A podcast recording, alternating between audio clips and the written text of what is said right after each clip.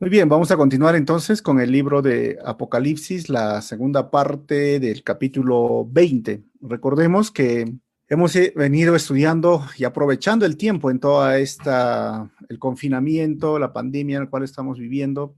Ya nos quedan dos capítulos y va a ser, es una alegría poder terminar este libro.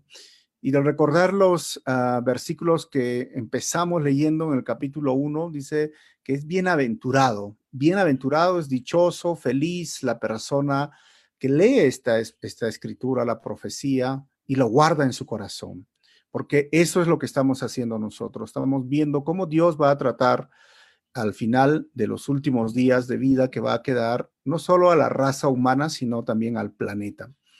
Pero también es, es algo que despierta muchas preguntas y hemos visto que el libro de Apocalipsis o en su naturaleza de la escritura apocalíptica está llena de metáforas. Y las metáforas son eh, las figuras literarias que nosotros debemos de considerar cada vez que leemos el libro de Apocalipsis. No siempre lo debemos de tomar de forma literal, sino entendiendo las figuras literarias que nos enseñan verdades principales, principios que nosotros encontramos y sobre todo ah, la tranquilidad de ver que Dios está en medio nuestro. ¿no? Hay muchas, muchas ah, metáforas, hay muchas figuras, hay mucho simbolismo, hay numerología, hay este tema de los colores en sí, que simplemente disfrutemos de lo que Dios nos está hablando a través de su palabra. Así que vamos a continuar. Apocalipsis capítulo 20. Vamos a hablar sobre el milenio y el juicio del trono blanco. Ya habíamos hablado en el primer la primera parte de este capítulo acerca del milenio. Ahora vamos a hablar un poquito más sobre el juicio del trono blanco. Recordemos un poco que estamos viviendo a partir del capítulo 4, como vemos acá, donde, donde Juan ve el trono de Dios, porque 1, 2 y 3 es parte de lo que diríamos la escritura histórica, y hasta el capítulo 19 hemos visto los siete años o la última semana que abre el libro de Daniel. Estamos en el reino milenial y luego vamos a ver el trono. Y el capítulo 21 y el 22 va a hablar sobre el estado eterno y el nuevo cielo y la nueva tierra. Uh, Apocalipsis 1.19 le decía, escriba Juan las cosas que has visto, el capítulo 1, como ven en la parte de acá abajo de este cuadro, capítulo 2 y 3, las cosas que son, que son las siete iglesias, el mensaje a las siete iglesias, y a partir del capítulo 4, como lo ven aquí abajo, es las cosas que han de ser o que han de suceder, que básicamente está hablando del futuro. Así nosotros lo vamos a ver el libro totalmente de Apocalipsis, que eh, ha sido una bendición, como les dije, para nosotros. La segunda venida del Señor ya sucedió, ya lo hemos estudiado y estamos en esta flecha roja, el reino milenial y el gran trono al capítulo 20. La segunda parte habla sobre la batalla final con Satanás después del milenio. Del versículo 7 al 8 vamos a ver Satanás es liberado y junto a un ejército después del milenio. Del versículo 9 al 10, una batalla que termina antes de que empiece. Dice el versículo 7, cuando se cumplan los mil años, Satanás será liberado de su prisión. Y eso es algo muy interesante, ¿no? Ah, dentro del plan de Dios que estamos viendo, dice ¿qué razón hay para liberar a Satanás? ¿Por qué no, por qué no simplemente lo dejó ahí cerrado y que no moleste más? ¿Por qué? Bueno, ese es el plan de Dios, ¿no? No le podemos decir, oh Dios, ¿por qué no haces esto de una vez? Pero también si miramos un poco más en el contexto mm, inmediato de, las, de la humanidad, una gran parte de la humanidad como que le echa culpa, la culpa a Dios hay personas que preguntan, pero ¿por qué Dios creó a Adán si sabía que iba a pecar? ¿Por qué lo creó con esa capacidad para pecar? Bueno, es porque recordemos que Dios creó al ser humano con un libre albedrío. Y ese libre albedrío significaba que tenía la capacidad de escoger el mal, el bien, porque eso era el árbol, y el hombre tontamente escribió, Adán escogió el mal. Y algunos dicen, pero si es Dios todopoderoso, ¿por qué no quita el mal? Bueno, quitar el mal eh, sería quitarle libre albedrío al ser humano.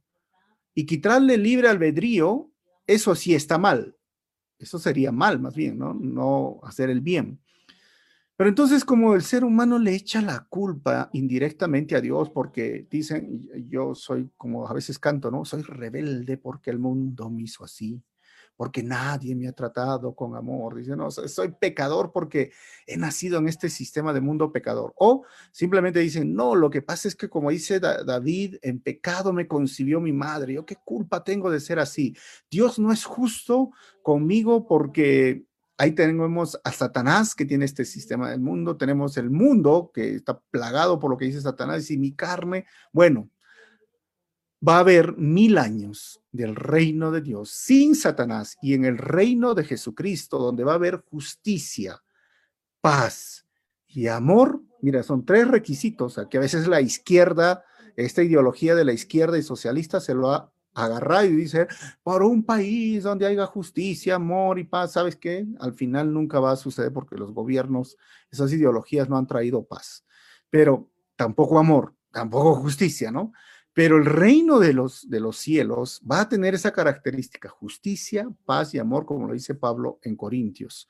Mil años, y durante esos mil años vamos a ver una humanidad que crece, crece, crece, y al final de esos mil años, Satanás va a salir, ¿y qué va a hacer? Como dice el texto acá, Satanás será liberado de su prisión. Y es como que lo vemos aquí siendo liberado, ¿no? ángel lo abre. Recuerden que un ángel es el que lo vence, ni siquiera no es contrincante de Jesús, nada, es un ángel más que lo vence.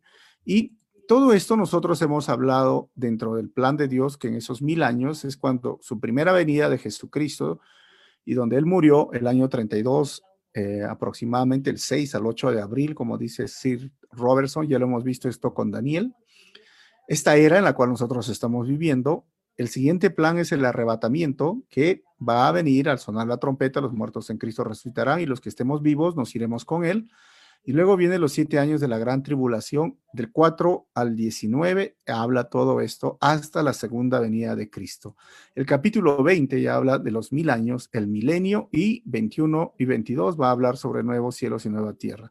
Nosotros en Calvary Chapel tenemos la posición, como les dije, pretribulacionista, que Jesucristo viene antes por su iglesia, antes de la gran tribulación, por, y Jesús viene por segunda vez con su iglesia después de la gran tribulación y después establece un reino de justicia, paz y amor por mil años. Eso se llama premilenialista. Ese es el plan, ¿verdad? Entonces, ¿qué va a hacer cuando termine los mil años? El versículo 8 dice, saldrá para engañar a las naciones llamadas Gog y Magog. Por todos los extremos de la tierra la reunirá a todas para la batalla, un poderoso ejército tan incalculable como la arena de la orilla del mar. Ahora llegamos al lenguaje metafórico, como les dije, ¿no? ¿Qué es Gog y Magog? Y bueno, de los extremos de la tierra, algunas versiones dicen de los cuatro de las cuatro partes, de las cuatro esquinas, de los cuatro, simplemente está hablando en lenguaje metafórico de decir, mira, de toda la tierra, ¿no? Es un, una hipérbole en el cual decimos, es como todo el mundo ahora lo sabe.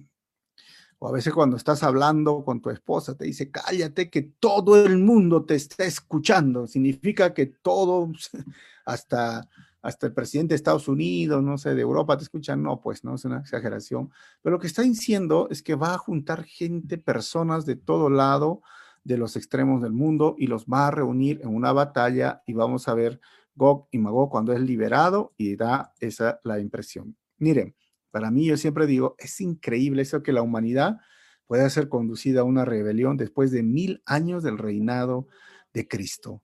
¿Te imaginas mil años de reinado de Cristo, justicia, paz y amor? Estas naciones eran, surgen las preguntas, ¿eran incrédulas o en un inicio eran creyentes? ¿Quiénes son estos? ¿Serán, otra pregunta, ¿no? ¿Será que la presencia de Cristo y su reinado imposible, uh, un afecto permanente en la salvación humana, no, no pudo lograr algo? ¿Quiénes serán primeramente estos rebeldes? Miren, estos serán aquellos que sobreviven la gran tribulación, que han pasado, han vivido de una u otra forma, son los que entran al reino milenial y sus descendientes, porque van a tener hijos, y son los niños que nacen durante el milenio y no se requerirá que hagan una elección entre el diablo y Cristo, porque hoy lo tenemos nosotros eso, o Satanás o Cristo, no hay dos, no hay tres caminos, ¿no? Pero hay uno de esos solo caminos que nos lleva a la gloria, sino hasta el final tendrán que tomar una decisión, o Cristo o el diablo. Tontamente, como les dije, se van a dejar convencer por el enemigo. Y cuando llaman Gog y Magog, Gog y Magog, tendríamos que ir en el Antiguo Testamento, en el judaísmo rabínico, son dos enemigos, estos dos enemigos que fueron utilizados para describir a todos los enemigos del Mesías y del pueblo de Dios. En el Antiguo Testamento, hermanos, originalmente Gog y Magog eran los habitantes de la tierra de Magog, pero en este capítulo los términos personifican a dos enemigos. Esto hay que verlo siempre con lo que se ve en Ezequiel 38, 39.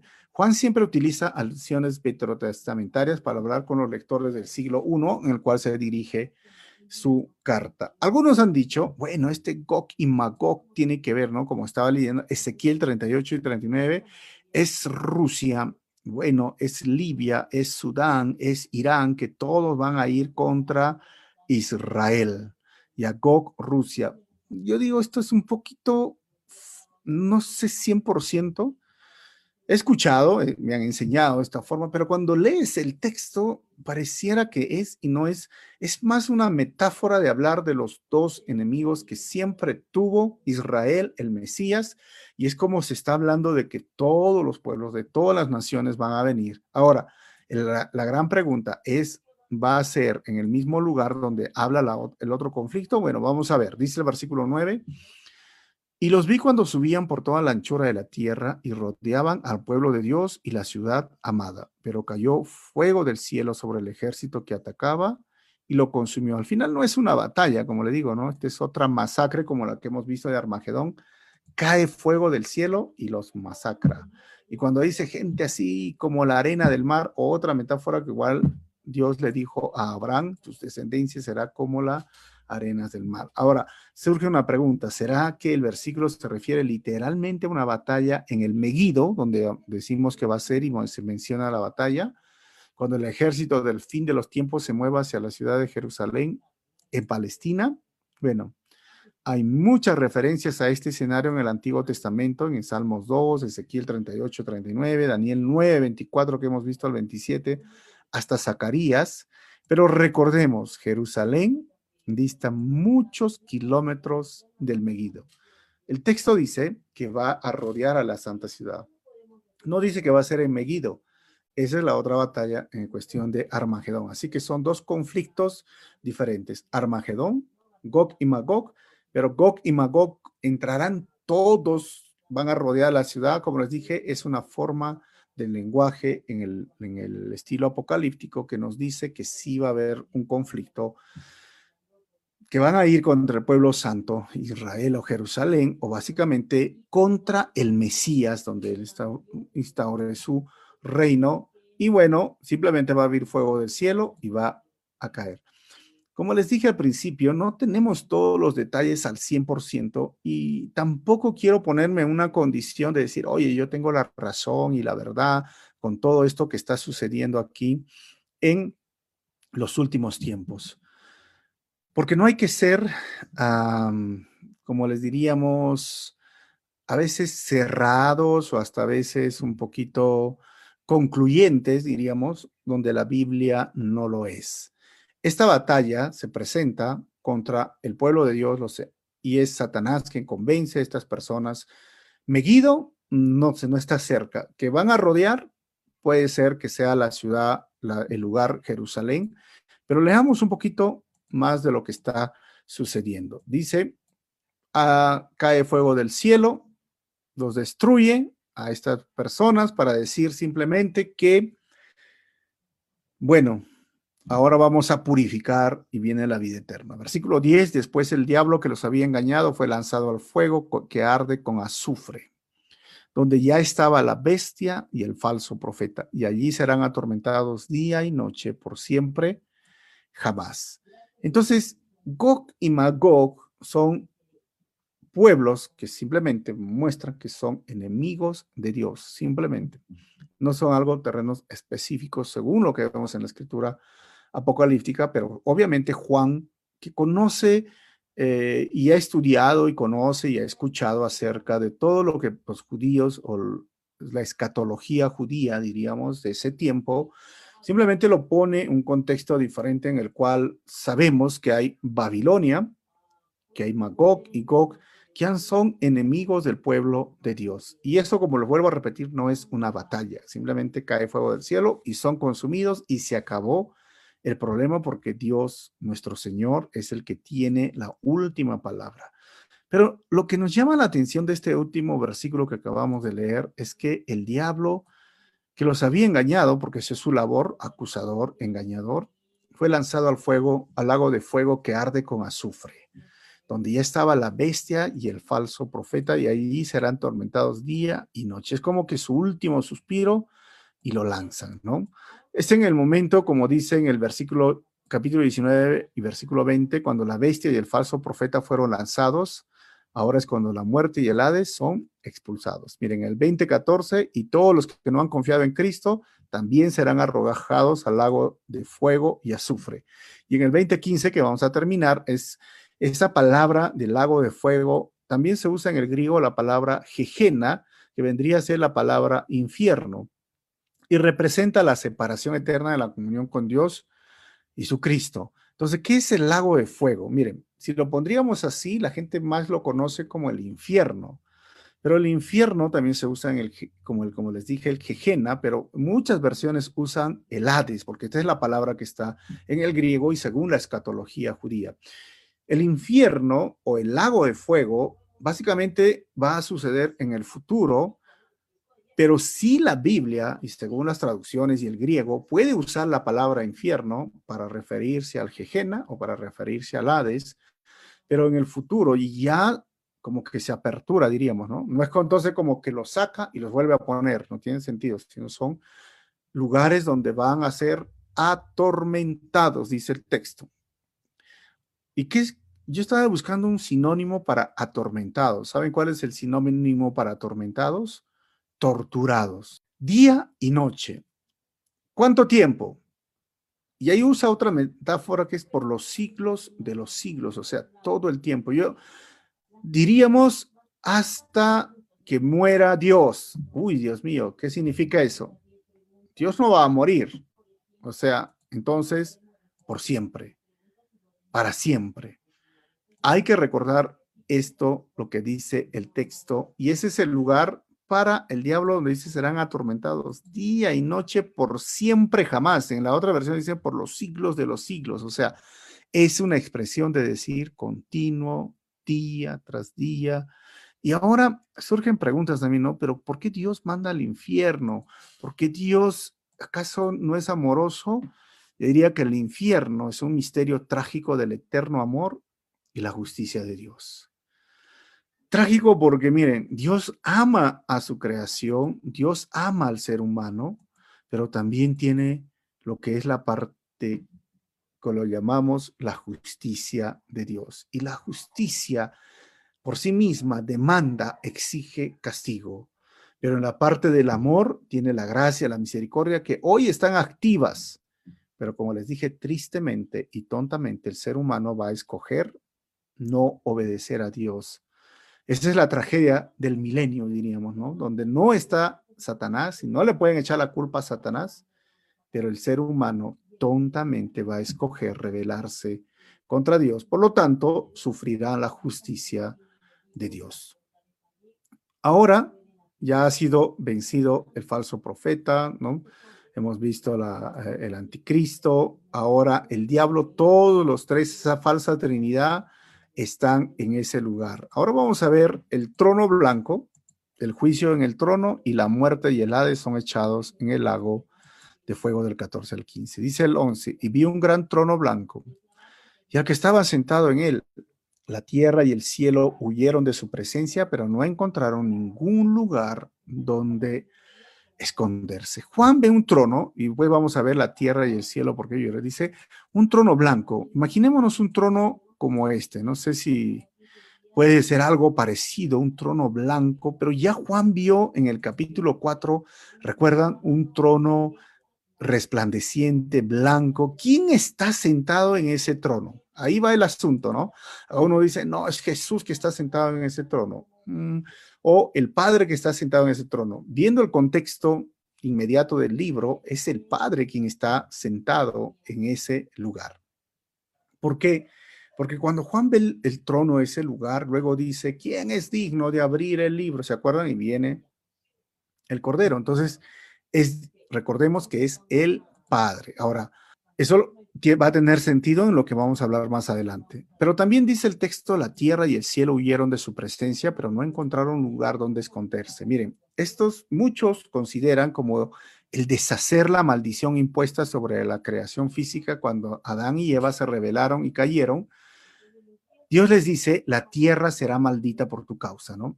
Espinos y cardos van a crecer, entonces pareciera que esto es, uy, va a deshacer la maldición porque, uy, no se, fueron, mm, pero la verdad que otros lo miran como una metáfora, como dije, para expresar la total destrucción al final del orden físico actual. Como dice Pedro, Pedro dice que el mundo va a ser quemado, o sea, el fuego va a purificar. Entonces, es como que la tierra y el cielo, una expresión de toda la creación, el planeta, va a huir, porque sabe que el juicio final también le va a llegar. Y recuerden que Dios ha creado una tierra, si lo diríamos, que se regenera o que se recrea. Entonces vamos a tener en el futuro un cielo nuevo y una tierra nueva. Ahora, el versículo 12 al 13 habla de este juicio. Dice el versículo 12, vi a los muertos tanto grandes como pequeños de pie delante del trono de Dios. ¿Qué significa grandes, pequeños, de pie? Los libros fueron abiertos, entre ellos el libro de la vida, y a los muertos se les juzgó de acuerdo a las cosas que había hecho, según lo que estaban escritos, escrito en los libros. Es como una figura así, ¿no? El trono se presentan delante de Dios, grandes, pequeños, y dice, vi los muertos. En este sentido, la frase para grande y pequeño puede referirse a los creyentes, según Salmo 115, versículo 13 o Apocalipsis 11, o a los incrédulos, según versículo capítulo 13, versículo 6, capítulo 19 y 18.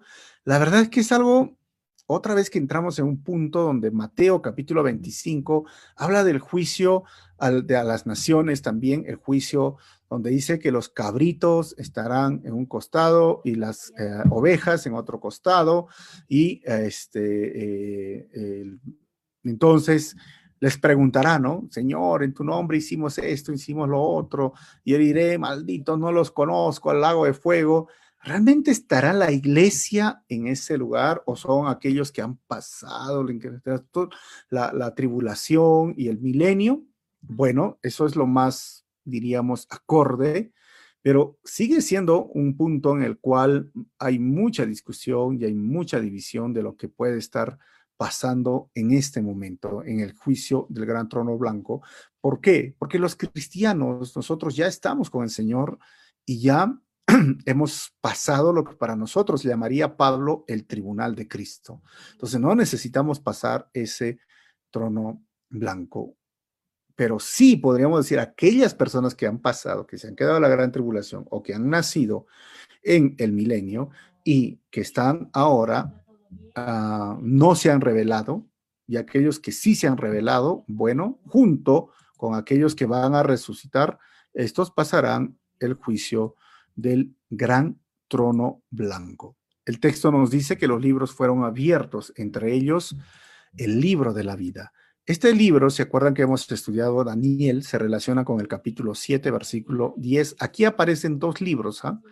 en el libro de Daniel, el libro de las obras y el libro de los recuerdos, que se llama, y el libro de la vida.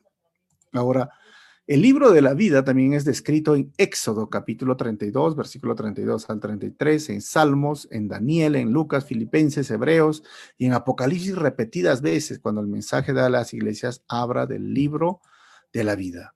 Luego, hay otro libro que se menciona en Daniel y en Salmos, en Isaías y Malaquías, que es el libro de las obras o de los recuerdos que se identifican con el Señor.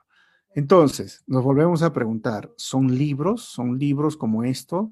Bueno, imaginémonos ahora en el contexto en el cual estamos viviendo, ¿no? ¿Quién está usando en este momento libros donde guardamos registros? Recuerden que está Juan hablando en su contexto del año 100 y obviamente el libro era como el boom, todavía no se había formado ni el biblión que vendría a ser la colección de libros, eran pergaminos y hablando de libros, ¿no? Hoy tenemos que casi todo en la computadora si Juan hubiera escrito su, libro ahora, diríamos, no, sabes que el Señor tiene su disco duro, ¿no? No sé, su disco externo, su, ahí guarda en su PC, ahí están los videos grabados, videito manda, no sé. Entonces, ¿a qué se refiere estos libros y de qué estamos hablando? Miren, caemos en el mismo punto, son metáforas, metáforas de explicarnos que Dios tiene todos los recuerdos, todas las obras, todo lo que has hecho, lo tiene ahí registrado. Lo bueno o lo malo.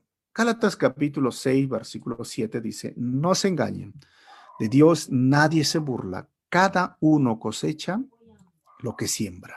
Tanto personas que no son cristianas, que se burlan de Dios, deben de recordar esto. Cada uno cosecha lo que siembra. Este libro de la vida o libro de las obras nos hace recordar que a Dios no se le escapa nada de lo que estamos haciendo. Y, nos debe, y les debe hacer recordar a aquellos incrédulos que Dios tiene las pruebas y las evidencias de todo lo que tú estás haciendo. Entonces, ¿para qué va a ser? Simplemente para mostrarte que tus obras, que todo lo que tú has hecho, hace que te hagas merecedor del juicio divino, del castigo eterno, porque ahí quién va a estar? Jesús, aunque la Biblia dice, el Padre le delegó la autoridad a Jesús para que haga, haga su juicio. En muchas ocasiones en el Nuevo Testamento tenemos que Jesús va a estar en el juicio y juzgando a las naciones, pero también tenemos que recordar que es la labor del Padre. El Padre es el juez justo. O sea, al final, como hemos visto en el contexto inmediato, es el Padre quien está ahí. Y este texto nos hace recordar, no se engañen, de Dios nadie se burla. Cada uno cosecha lo que siembra. Al final, hermanos, hermanas o personas que están escuchando, cosechamos lo que sembramos. El versículo 13 dice, y el mar entregó sus muertos, y la muerte y la tumba también entregaron sus muertos, y todos fueron juzgados según lo que habían hecho. Ahora, otra vez caemos en un punto, ¿no? Porque personas dicen, el mar entregó sus muertos, es decir, hay varios que están muertos ahí en el mar y es como que Dios tiene una parte de los muertos en el mar, otra parte en la tierra, otra parte como que mm, la verdad, otra vez llegamos a un punto de metáforas donde Dios va a hacer que esas personas, así como habla del sonar de la trompeta para los cristianos, va a hacer que de la tumba, la muerte y la tumba, todos entreguen a sus muertos. Todos, el mar, la muerte y la tumba, todos fueron juzgados según lo que habían hecho.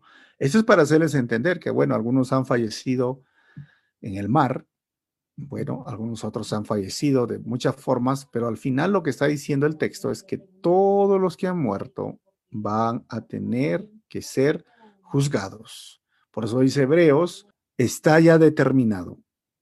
Una vez que uno muera, enseguida viene el juicio, va a despertar solo para el juicio.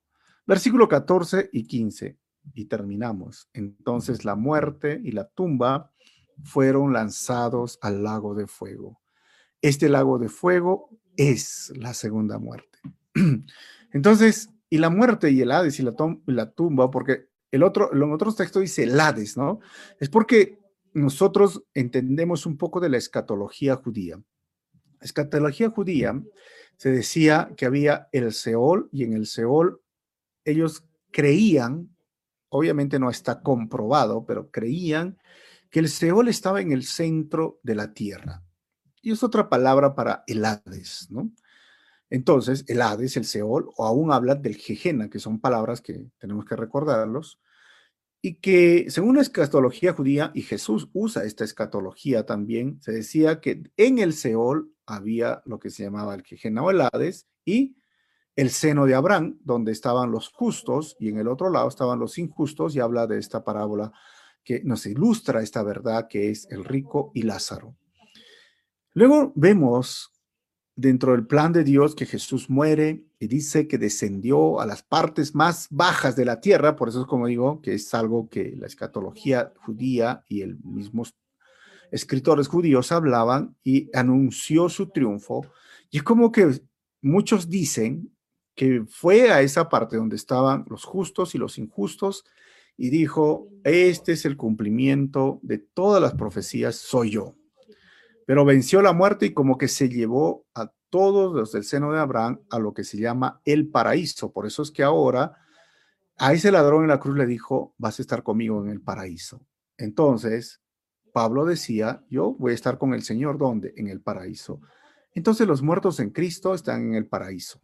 Y cuando el Señor venga, bueno, vamos a tener nuestro cuerpo, se va a formar nuestro cuerpo, pero no de forma material, sino con un cuerpo diferente como lo fue nuestro Señor. Y nosotros ya estamos, hemos pasado el, uno que son las bodas del Cordero, el tribunal de Cristo, y estamos con un cuerpo glorificado. Entonces, ellos resucitan, pero con un cuerpo para irse al lago de fuego, pero ¿de dónde? Del Hades. Porque en el Hades, en el Seol o el Gejena o el infierno, como lo quieran llamar en algunas versiones, están las almas que rechazaron a Dios. Y ahora, esto en el futuro, el lago de fuego, o lo llamaríamos de forma general el infierno, espero no confundirlos con los términos, es el lugar donde van a ir aquellas personas que no quisieron hacer de Jesús su Señor y Salvador. Entonces, ¿para qué sirve el libro de la vida, el libro de las obras? Simplemente para decirle, sabes que acá está registrado y tú no puedes decir, no me dieron la oportunidad. Sabes, no puedes decir, es que yo no tengo la culpa. No, está registrado todo, todo lo que tú has dicho, has hecho, las veces que has rechazado al Señor, las veces que te has burlado de Dios, todo. Entonces, la muerte y la tumba fueron lanzados al agua de fuego. ¿Por qué? Porque esos son los enemigos del ser humano. Por eso es que morimos, por eso es que aún la gente los tiene en el Hades o en la tumba.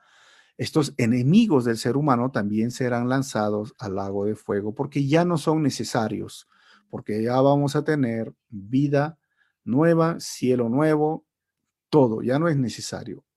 Este lago de fuego es la muerte segunda. Y eso es como la gran mayoría lo llama el infierno, ¿no? Este lago de fuego, que es la segunda muerte, la Biblia habla de tres etapas de muerte. Primero, habla de la muerte espiritual, que está en Génesis 3, Isaías 59, y Romanos y en Efesios y Colosenses, que están saliendo ahí en los versículos. También habla de la muerte física, en Génesis capítulo 5, donde dice que Adán murió a los 930 años, si no me equivoco, y habla de la muerte eterna, llamada la segunda muerte, en Apocalipsis 2, 11, 26 y el versículo 14 que estamos leyendo, y en el capítulo 21 más adelante va a leer, vamos a leer versículo 8. ¿Y sabes cómo lo relaciona esta muerte segunda? Con el infierno. Vuelvo a repetir, el infierno es sinónimo más el sinónimo del lago de fuego, que es el lugar en el futuro.